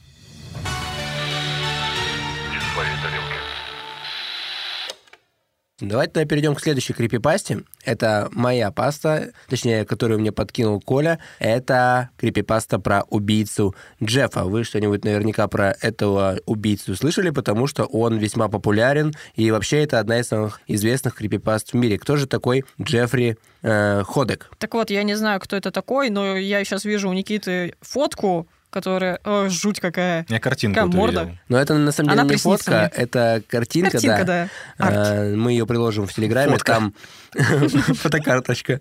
Там глаза такие 9 большие, улыбка до 12. ушей. А, Да, и э, это все не настоящая фотография, но об этом позже. Джеффри Ходок, э, так его звали по изначальной версии, в 2008 году появилась эта крипипаста, затем появилась другая версия крипипасты в 2011 году, там его уже звали Джеффри Вудс. По первой версии он итальянец, по второй американец. Ему 23 года, как предполагалось изначально, а если верить версии 2011, я это буду постоянно упоминать, ему 13 лет. Так вот, кратко пробежимся по истории возникновения этой крипипасты. Давайте сначала начнем с версии 2008 года. Какая была оригинальная версия? Там Джефф хотел просто почистить ванную. Был такой парень Джефф, и он случайно пролил на себя химикаты. Он нес, намешал все это в ведре, жутко воняло этим э, кислотой. Он затыкал себе э, нос футболкой, чтобы не дышать, и шел в ванную, чтобы залить, собственно, в ванну эту жидкость, и подскользнулся на мыльнице. Химикаты, ванна, Джефф, Джеффри Так, мы будем шутить про Барри Альбасова и Крота. Ну, конечно.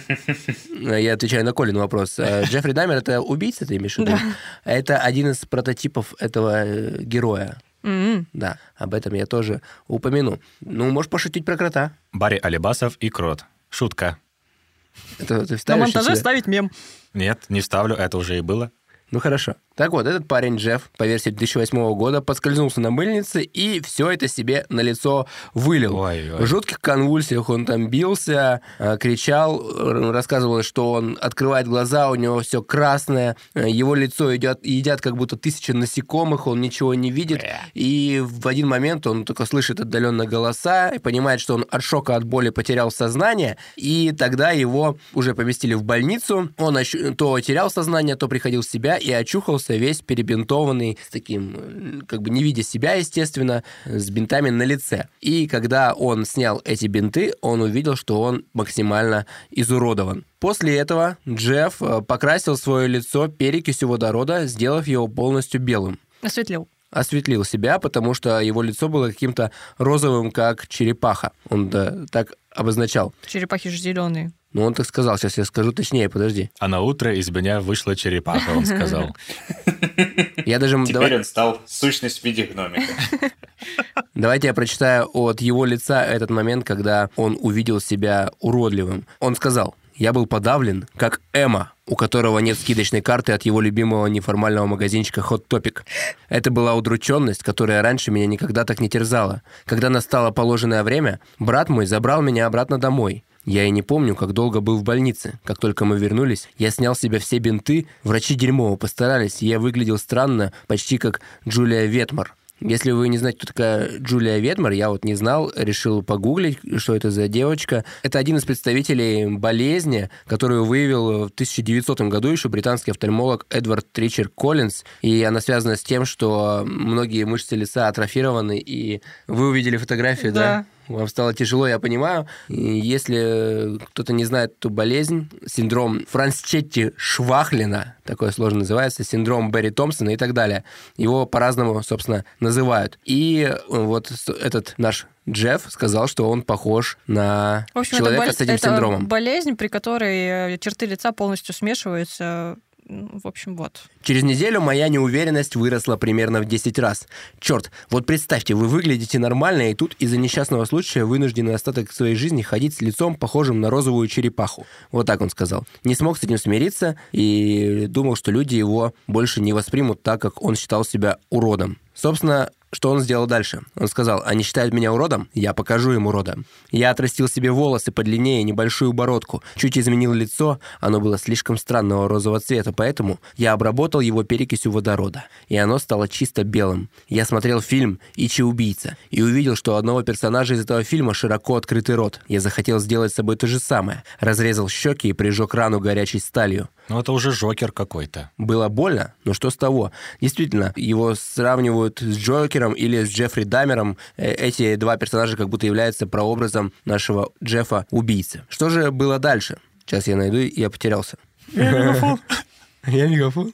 И сказано, что после этого он стал творить чудеса. Он стал творить бесчинство, хотел сказать. Я не верю в чудеса. Но это каноничная история 2008 года. Есть также версия 2011. Что она из себя представляет? В этой версии наш герой, он младше, ему 13 лет, и вместе со своей семьей он перебрался жить в другой город, где к нему начали приставать местная... э, Шпана. Местная Шантропа. шпана хулиганье, да. Во время очередной потасовки на тусовке Джефф В 13 лет тусовка? ну, конечно. Родители Это уехали Россия. с бассейном. 13 лет тусовка в России? Ты с 13 лет тусуешься? Да нет, все, за, Когда вы впервые тему. попробовали пиво, друзья? Давайте 18 С обсудим. дедом в 5 лет. С дедом в 5 лет? Э, Ну, он наливал мне стаканчик маленький за обедом. Понял. Митя? Я где-то точно после 20. Водочку попробовал раньше, но пиво точно после 20. Водочку раньше пива? Ну, а что, как? У меня был батя, который говорит, давай, давай, пока мать не видит. Вот это вот за, за застольем. Так у меня дед так же сделал, только с пивом, а не с водкой. Ну, подожди, водку можно за воду выдать. Как тебе подали пиво? А я не против была. Вообще все пьют, вроде вкусно. Мне в детстве давали про- попробовать пиво, ну, ради прикола, видимо, как вот нам всем, блин. Что за приколы у родителей нашего поколения?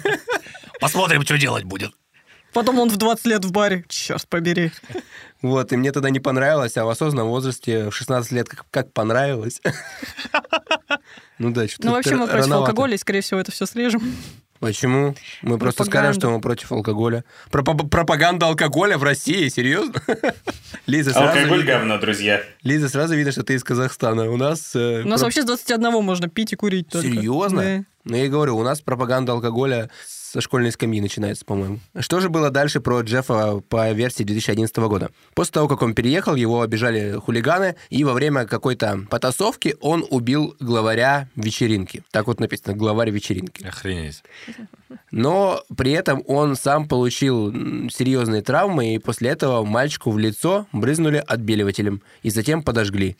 После того, как Джефф выписался из больницы, он увидел свое лицо, которое стало полностью белым, и тогда Джефф начал вести себя просто неадекватно, он сошел с ума, ночью разрезал щеки и прижег свои веки, после чего убил родителей и брата. Это такая версия 2011 года, и эта версия очень расстраивает автора каноничной версии 2008 года, потому что он к ней относится весьма скептически. Это как фанфик по крипипасте, что ли, был, да? Ну, типа, Ну, наверное. была версия в 2008, Альтернативная потом решили вселенная, да. сделать по-другому. Вот ты что-то сказал про веки, я вот недавно думал, а что если, ну вот, теоретически, у человека не будет век? Глаза высохнут. Ну, типа, он сможет уснуть? Вот такой у меня был вопрос. Я просто пытаюсь себе это в голове представить, но в принципе мы же... Да, спим иногда с открытыми глазами, да, бывает такое. Нет, я про другое. Когда мы смотрим, мы бодрствуем, мы как будто бы век не замечаем, что они существуют. Ну. Глаза-то открыты. У многих людей их, в принципе, как будто и не видно, да? Ну, практически. Ресницы у многих такие, что закрывают веки полностью Ладно, жесткая состоянии. тема, давай дальше. Почему жесткая? Не знаю, такая прям, ну, Человек без век, век, век. мне странные чувства. Человек без век. Прикольное название какого-нибудь панк-рок альбома. Назови так следующую песню, Коль. Хорошо. Я человек без век. Сразу рифма тебе в названии. Давайте немножко расскажу подробнее, как все-таки выглядел Джефф. Для показа его образа в сети как раз-таки была выбрана отредактированная фотография девушки Кейт, которую вот Лиза у меня увидела в телефоне и ужаснулась. Эта девушка покончила с собой из-за насмешек в интернете. И вот лицо этого Джеффа представляло отредактированная фотография этой девушки. Джефф, э, его лицо полностью белое, губы алые, вокруг глаз маньяка черные круги, а рот был изуродован постоянно широкой улыбки. У Джеффа черные волосы и серые глаза. Опять же, это по одной легенде есть другая версия, где у него белые волосы и бородка при этом. Из одежды он носит только серую толстовку и черные джинсы. Опять же, есть другой... Это я. Есть другой вариант, где он в белой толстовке. В общем, описание его одежды весьма разнятся. В качестве основного оружия используется обычный нож. В этом многие версии как раз-таки сходятся, что вот Джефф представляется постоянно в образе с ножом, и улыбка, естественно, неизменная. Э, Точные подробности того, как Джефф расправляется с жертвой, к сожалению, отсутствуют. Мы об этом рассказать не можем. Ну как, к счастью, что жертв-то нету по крипипасте, но вот подробности, как он убивает, в теории у нас нет. Есть только одна информация, что прежде чем вонзить нож в тело жертвы, он зловеще произносит. По версии 2008 года он говорит «это забавно», а по версии 2011 он говорит Иди спать. Или Засыпай. То есть этот Джефф, получается, это как какой-то персонаж, как из вселенной SCP, кто знает, тот знает, кто не знает, Да-да-да. неважно. С его помощью можно придумывать какие-то страшилки и его туда добавлять как главного э, злодея. В чем заключается сама крипипаста? в том, что есть такой тип, который убивает людей, у него страшная внешность. Есть описание многих э, людей, как он все-таки к ним ворвался. И вот А, первое упоминание Джеффа вот а, опубликовал. а, то есть, получается, форумчане пишут какие-то истории о том, как они с ним столкнулись, но смогли спастись. Да, Ага. Не, ну я так понял, основная крипипаста заключается как раз вот именно в оригине маньяка. Что с ним именно произошло. Э, У нее есть автор, получается, да, как и в версии первой, как и в версии второй тоже есть автор. И, соответственно, вот, да, Мгм. такое э, страшное происхождение. А затем уже форумчане начали разгонять, что же с ними происходило, и что они якобы встречали этого Джеффа. И вот один говорил, «Мне приснился страшный сон, и я проснулся посреди ночи. Я увидел, что окно почему-то открылось, хотя я помнил, что закрыл его. Вот у меня такое часто бывает, я с дверью тысячу раз проверяю. И с окном тоже, кстати, перед сном. Я встал и закрыл его еще раз, потом долго ворочался под одеялом, никак не мог уснуть. У меня было странное ощущение, будто за мной кто-то следит. Я посмотрел вверх и чуть не выскочил из кровати. Там, в маленьком лучике света, поблескивая в прорези занавесок, находилась пара глаз. Это были необычные глаза, темные, зловещие. Они были окружены чернотой, это так напугало меня. И его ужасная улыбка, от которой у меня мурашки по коже побежали. Он стоял там, в окне, наблюдая за мной. Стоял очень долго, а потом сказал мне очень простое слово, но совершенно сумасшедшей интонацией. Он сказал... Вы кто «Зас- такие? Я вас не звал. Идите нахуй. но это не одно слово. Он сказал «Засыпай!» Я закричал, и он прыгнул в комнату ко мне. У него был нож, он нацелился мне в сердце, он прыгнул к изголовью моей кровати. Я дал ему отпор. Я пинал его, бил кулаком, изворачивался, пытаясь отбросить его от себя. Потом мой папа вбежал в комнату, мужчина бросил в него нож. Он вошел папе в плечо. Этот тип убил бы его, если бы соседи не позвали полицию. Полицейские подъехали к дому и вбежали через дверь. Человек повернулся и побежал прочь по коридору. Я услышал удар, будто бы стекло разбили. Как только я вышел из своей комнаты, увидел, что окно, выходящее на задний двор дома, разбито. Я выглянул из него и увидел, как этот тип убегает вдаль. Я могу сказать вам лишь одно. Я никогда не забуду это лицо. Эти холодные, злые глаза и улыбка психически больного. Они никогда не уйдут из моей головы. Ну, похоже Из на... моей головы тоже не уйдет, потому что все это время смотрела на эту картинку ужасную. Похоже на какой-то либо сонный паралич, либо выход в астрал. У вас нет такого ощущения, что все это ему привиделось? Как-то быстро полиция приехала, тут еще тип убегал. Ну, при сонном параличе полиция не приезжает обычно, но... Проверено. Похоже Специалист, просто... да. да. Сонная полиция. Я все это время представлял, что на самом деле там сидел э, у него на крыше Валера Кипелов, смотрел на него и в какой-то момент просто ему сказал Засыпай. На плече он испугался. У него тоже длинные волосы. На руках у меня засыпай. Да-да-да. А, короче, да, просто выдумка. Так просто описано, ну, что, типа, добавляются какие-то моменты такие, и там, в темной глубине ночи, и все остальное, классика крипипаст. Ну да, на самом деле, самое прикольное, что у него действительно есть автор, есть даже ссылка на этого автора, вполне нетрудно найти ее на просторах сети, и мы ее прикрепим обязательно в нашем телеграм-канале. И еще как факт, что с Джеффом часто пейрингуют, если вы достаточно старые и не знаете, что такое перингуют. Знаете, что я делал перед подкастом? Залезал в словарь молодежного сленга. Без шуток. И я для себя выяснил, что перингуют, Митя, это то же самое, что шиперят. О, Да, это я знаю прекрасно, на- потому что нас соведущий часто шиперят, поэтому да, я моложусь, А нас еще, что. нас, нас еще никто не шиперил, только с Колей, наверное, между собой. Лиза как-то не при делах в этих историях. Не-не-не, никогда. Ну, Вообще грустно, обидно. Вас связывает Айран. А, Ну, собственно, я про Джеффа закончил, познакомил вас с миром такого ужасного персонажа, крипового, которого один раз увидел и потом не раз видел. Мне нравится, что мы выбрали абсолютно разные тематики, все равно это очень классно. Не Да. получилось, что мы тупо рассказывали все об убийцах, например. Мне блин, Коля выбрал. Ну, это жуть. Это, это, не, это правда А я Коля. Вот и круг замкнулся. Это такой ужас. Просто я вчера сидел, все это перебирал, я еще и Никите скидывал вот это, вот искал про Джеффа, и у меня все это в голове наслоилось вот так. И я правда лежу в кровати перед сном, и у меня вот эти все образы начинают в голове всплывать, и я просто реально часа полтора не мог уснуть. Я такой, да блин. Ну, вот, собственно говоря, для тебя, видимо, и делаются эти крипипасты. Итак, Митя, есть что сказать? Или ты хочешь уже рассказать нам свою крипипасту? Э, слушайте, ну давайте я, наверное, тогда, да, перейду к своей, потому что вот э, вы прикольно так сказали, что все мы про разное, про вот это вот все у меня тоже, видимо, будет немного отличаться от Так всех вот мы ваших хотим историй. узнать, да. Да.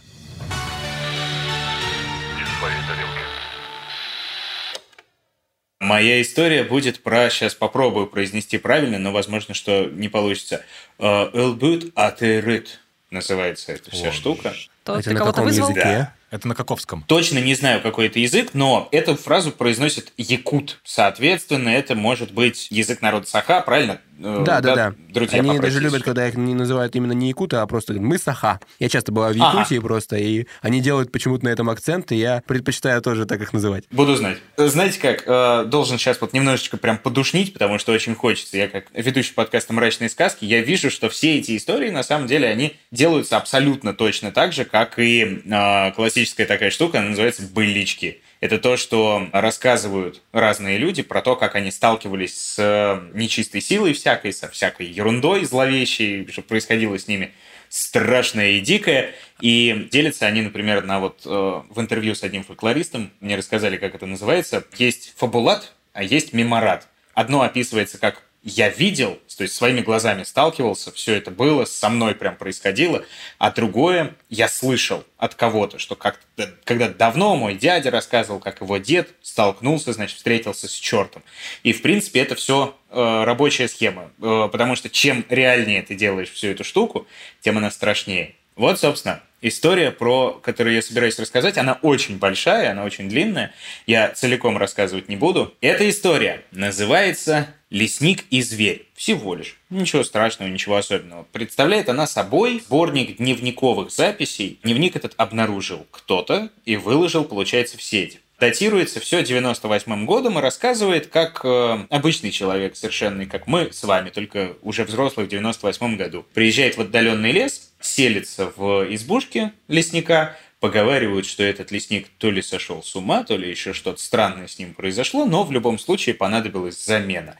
Он приехал, он расположился на новом месте и стал вести обычную лесническую жизнь. Ходить по лесу, смотреть на следы всякие разные, отслеживать, чтобы не было браконьеров и так далее. В какой-то момент он э, набрел, пока шел по лыжне, набрел на странные следы, которые показались ему любопытными, потому что вроде как таких зверей такого размера, по крайней мере, там не водится. Подумал, что, возможно, вышел медведь-шатун какой-нибудь лесной, это те, которые просыпаются. Которые в зимнюю спячку не уходят. Или уходят, но выходят из нее, и тогда они злые голодные, ну, примерно как я, когда меня младшая дочь будет а, в ночи. Вот. А, соответственно, да. И он как-то обратил на это внимание, но не придал большому значению и отправился назад. Долгое довольно-таки вступление там идет. Почитайте, получите большое удовольствие. На самом деле написано довольно неплохо. Но вот что происходит в какой-то момент. Неожиданное и очень странное происшествие разбудило во мне все позавчерашние тревожные мысли. При этом мне почти смешно, потому что происшествие это точно носит такой же характер, как и все мои наблюдения на лыжне. Само по себе оно не является ничем сверхъестественным или даже хотя бы действительно странным. Но в сложившихся обстоятельствах мне непреодолимо мерещится в нем черт знает что. Покончив с утренними делами, я, как и планировал, начал разбирать книги, хранившиеся в ящике на чердаке. К моему разочарованию, большинство из них составляли какие-то сказы и плачи о Ленине, и читать эту ерунду было совершенно невозможно. Мое внимание привлекла только лежавшая на дне вырезка из старого-старого журнала. Я почистил ее от пыли и стал читать. Это была рубрика, судя по всему, имевшаяся в каждом выпуске неизвестного мне журнала, со всем возможным ехидством материализма, опровергавшая что-нибудь из древних легенд и верований Якутии. Очевидно, журнал был местный. То есть это как э, вот, разоблачительная история выпусков РНТВ, как мы любим. Лиза, кстати, купила как-то недавно такой журнал. Только да, у нас. Да, да, да, да. Невыдуманные истории я купила. И там много тем, на которые можно пообщаться потом, да, поговорить? Можно просто вообще зачитывать этот выпуск журнала, выпуски нашего подкаста и разгонять. Очень удобно, на крайне интересная штука. Вот это вот развенчание всего, собственно, э, продолжается примерно тем же. А там, вы скорее за- называлось- там скорее завещание, то есть там прям дают такую хорошую, хороший задел на то, чтобы верить. А вы, Митя, с Машей, когда готовитесь э, к выпускам, вы посещаете именно какие-то бумажные, ну, имеется в виду, ищете какие-то бумажные источники? Не, мы довольно ленивые ребята, если честно. Точнее, не то, что ленивые, просто ну, времени не хватает, а у меня еще и денег не хватает, потому что если я буду ездить э, в какую-нибудь Индонезию или Америку э, про маньяков, о которых я рассказываю, то это, конечно, жена мне спасибо не скажет. Ну да, тебе Например. сложнее, чем Маша, конечно, в этом плане. Ей-то можно в Битцевский парк просто ездить там, погулять. Я, кстати, там жил, Да. когда вот в Москву недавно приезжал. Нормальное место, вполне приятное. Просто в парке жил, на скамейке. Да. Да, Москва никого, Ну, конечно, прям не рядышком, я там в Зюзино жил. Я такой, ну, хорошее место, приятный, красивый район. Блин, а будет шутка про, ну то что, ох, я сегодня в Зюзину. Ага. Ладно. Не Ты будет. где? Я на синей ветке. Это метафора? Это метафора. Так вот, э, собственно, про местный журнал, про всякую древнюю легендарную чушь. Называлась она с соответствующим стилю и тону безвкусием. От предрассудков к здравому мышлению. Доставшаяся мне вырезка рассказывала о вере якутских охотников в мертвого пса. Жуткое бессмертное существо, живущее в тайге и впитывающее в себя всю боль, страх и отчаяние животного, умирающего в капкане или от ружья охотника. Охотники верят, говорилось в заметке, что того, кто не хоронит в промерзлой земле первого и последнего зверей в году, рано или поздно ждет встреча с мертвым псом. Во избежание этого с самого начала декабря они с особенным усердием принимаются за свое дело, ведь под Новый год придется отдать двух зверей подряд в качестве приношения, не забрав себе ни клочка шерсти. Но суеверные рекуты хитры. Для этих целей они стараются использовать белок и других мелких животных, с которых не получить ни сытного мяса, ни слишком ценного меха. Никто из охотников не знает, как выглядит мертвый пес, потому что тех, кто видел его, якобы находили потом в лесу с разорвавшимся сердцем. Именно это, по мнению автора заметки, и указывает на ложность легенды. Откуда же, говорит он, тогда взялась такая уверенность в том, что наводящее ужас создания – это именно пес, а не кот, к примеру, или медведь? Далее в заметке приведены многочисленные параллели между мертвым псом и другими аналогичными существами в мифологии североамериканских индейцев, древнегерманских племен и прочих непросвещенных язычников. На самом деле очень похоже на все вот эти вот разоблачающие и обличающие статьи, особенно советских всяких изданий. Это очень трогательная история. Для э, фольклористов как раз-таки это прям кладезь. Очень, очень славно звучит. Соответственно, на этом могу прерваться. Дальше э, идет долгое-долгое повествование всего того, что ему удалось пережить. Через какое-то время он встречает Якута, как раз-таки, который не понимает его речь, но э, произносит ему как раз вот эти вот слова «элбют атыр ит». И дальше происходит, собственно, самое главное. Зверь был там. Он сидел на снегу в полутора метрах от окна и смотрел прямо на меня. На самом деле трудно сказать уверенно, сидел он или стоял. У него были широкие задние лапы с короткими тупыми когтями и маленькое туловище с очень широкой грудью. Передние лапы чем-то напоминали собачьи, по крайней мере, они имели частично схожее строение. Мускулы на них были очень мощными, но на этом сходство и кончалось. Потому что дальше шли руки. Или что это было? Одним словом, некие грубые подобия кистей, заканчивающиеся огромными когтями. Шерсть у мертвого пса была угольно-черной. Вместо шеи или же вокруг нее был обширный меховой воротник, из которого торчала голова зверя. И эта голова была страшнее всего остального. Длинная, белая, узкая, похожая на голову борзой собаки, но без ушей и больше всего напоминавшая собачий череп. Глаза, расположенные как-то не так, были зелеными и злобными. Скалилась в чудовищной ухмылке узкая зубастая пасть. Каждый волосок на морде этой кошмарной твари источал животный ужас. Ужас, который испытывает животное за всю свою жизнь, не задумывавшееся о смерти, и вдруг осознавшее смерть перед самым ее наступлением, когда бездушные челюсти капкана ломают кость и не оставляют шансов освободиться и убежать. И когда пес понял, что я увидел и узнал его, он сделал, пожалуй, самое страшное, что мог сделать. Вытрящил глаза, разинул пасть и залился жутким, безумным, лающим смехом, который я даже не буду пытаться передать на бумаге. Это было для меня слишком много. Я завопил во все горло, отшатнулся от окна, споткнулся о табуретку, упал на спину и попытался ползти спиной вперед. Но пес, видимо, решил, что с меня еще недостаточно, потому что его хохот сменился злорадным хриплым криком. И жуткая костлявая морда, обрамленная черным воротником, появилась в окне, прижавшись к стеклу. В довершение пес помахал мне одной из когтистых рук. После этого я увидел, как якут с нечеловеческим воплем подбежал к окну, плотно задернул штору и обессиленно свалился на пол. Я несколько секунд смотрел на то место, где только что была голова зверя, и, судя по всему, на какое-то время потерял сознание. Это что, чупакабра? Очень похоже. Вот это вот что-то что-то большое, гораздо больше, чем чупакабра. Это пять И чупакабр. сибирская. Из пяти. Пять чупак... Пять чупакабр из пяти. По красоте, да.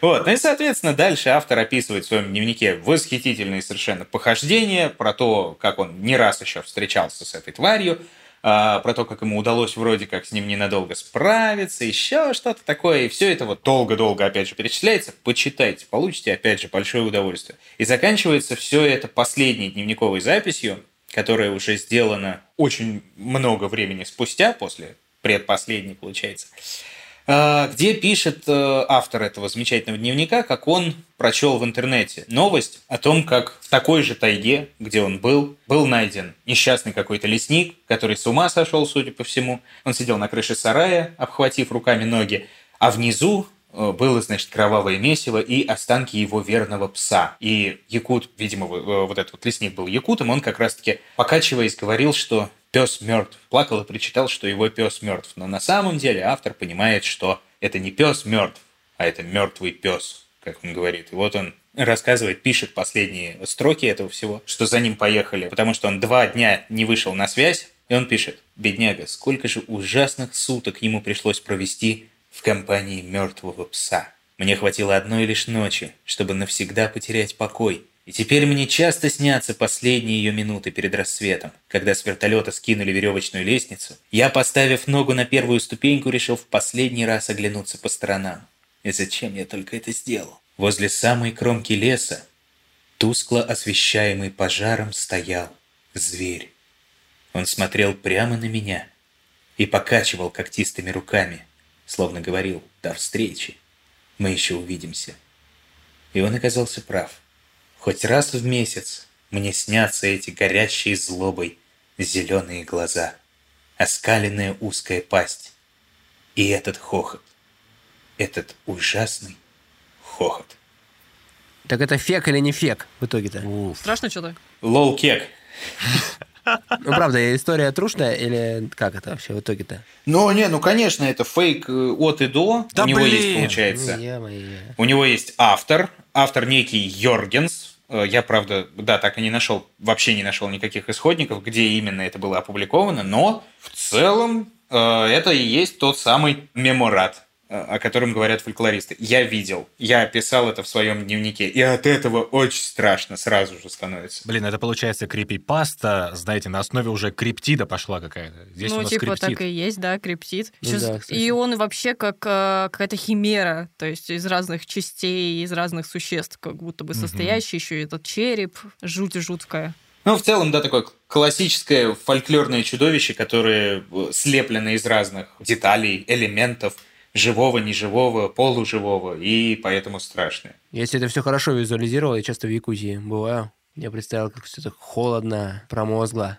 И этот звереныш сидит. Я еще медведя видел недавно, я уже ребятам рассказывал в одном из выпусков, что мы ехали на машине, медведь дорогу перебегал. Вообще страшно кого-то встретить, когда ну, там темнеет очень рано, там холодно. Ты понимаешь, что часто тебе, чтобы до людей добраться, нужно часа два ехать, просто до каких-либо первых людей. Потому что их нет, в принципе, только тайга, тайга, тайга, лес, лес, лес. Это страшно. Единственный способ, я слышал, как защититься от медведя, если ты вот один на один оказался с ним в лесу, и медведь идет на тебя, в этот момент надо начать раздавать листовки. И медведь пройдет мимо, старательно тебя не замечая и глядя в другую сторону.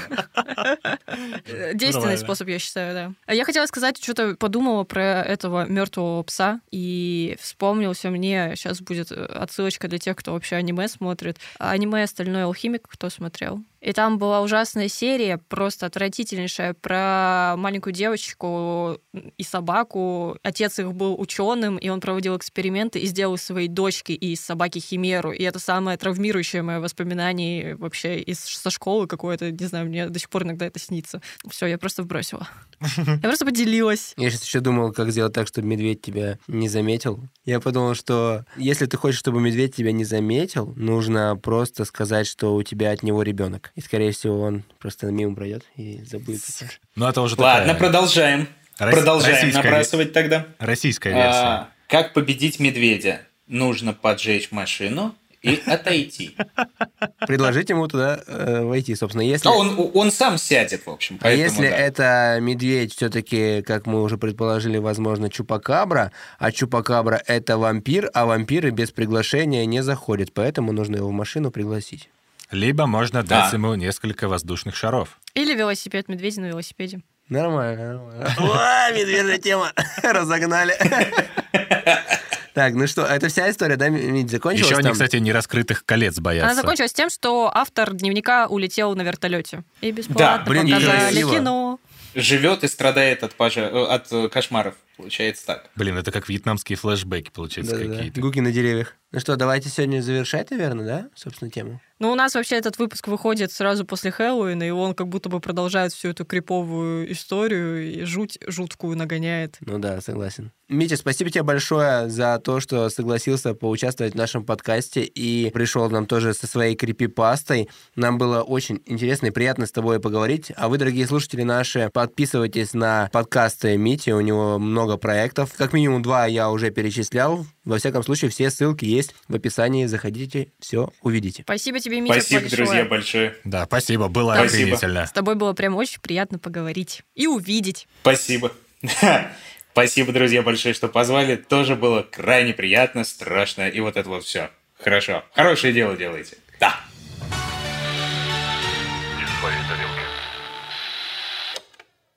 Ну все, первый клади трубку. Нет, ты кложи. Нет, я первый покложу. Коль ты дурак, Митя давно отключился. А, ой. Ну что ж, мы снова втроем. А, Да, к сожалению. Почему? Да Такая ладно, интимная ладно. обстановка, романтичная. Мы тут вот беседуем, что-то свечей не хватает нам. И вина. Ой. Давайте как-нибудь сделаем пьяный выпуск. Я об этом думала, но потом подумала, что там а, ну, как-то это пропаганда алкоголя, нет? Не, ну без алкоголя, естественно. Просто будем пьяные. А, Это же не пропаганда уже. Мы просто в таком состоянии. Просто вдарены. Ну, ладно, можно. Ну что ж, классный выпуск получился. Мне все понравилось. Как вам? Офигенно. Страшно. Я прям аж это, вкукурузился. Я считаю, что это отличное завершение сезона. Я вам напоминаю, дорогие слушатели, что второй сезон подкаста «Не в своей тарелке» подошел к концу, но будет межсезонье, естественно, на Бусте по нашей подписке. Все есть в описании или в нашем Телеграм-канале, или ВКонтакте. Везде найдете, как найти нас на Бусте. И там будут бонусные эпизоды, пока нет основных на всех платформах. Да, эти выпуски будут выходить по старой схеме раз в две недели, но в межсезонье мы подарим вам кое-что еще. Е, так что далеко не уходите. Ну, все карты раскрывать пока что не будем. И обязательно следите за всеми новостями в нашем телеграм-канале и вообще во всех наших социальных сетях. И как классно, ребят, что весь второй сезон мы провели со студией Толк. Да, если вы хотите, чтобы в подкасте мы рассказали про ваш бренд, пишите на почту студии Толк. Ссылка есть в описании. Ну что, Блин, так грустно немножко прощаться, но мы же прощаемся не навсегда, так, на чуть-чуть совсем. И с бастунами скоро услышимся. Да, так что подписывайтесь и переслушивайте наши старые эпизоды. Я думаю, в них можно много чего интересного откопать, послушать, Кстати, как да. мы развиваемся, растем, становимся на ноги, крепнем. В общем, я сам люблю это иногда И делать. срастаемся. Да. Ну что ж, дорогие друзья, большое вам увидимся. Услышимся.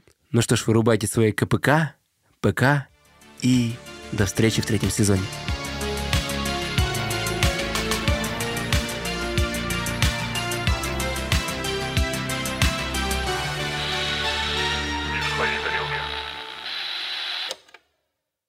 Записано на студии «Слово в слово».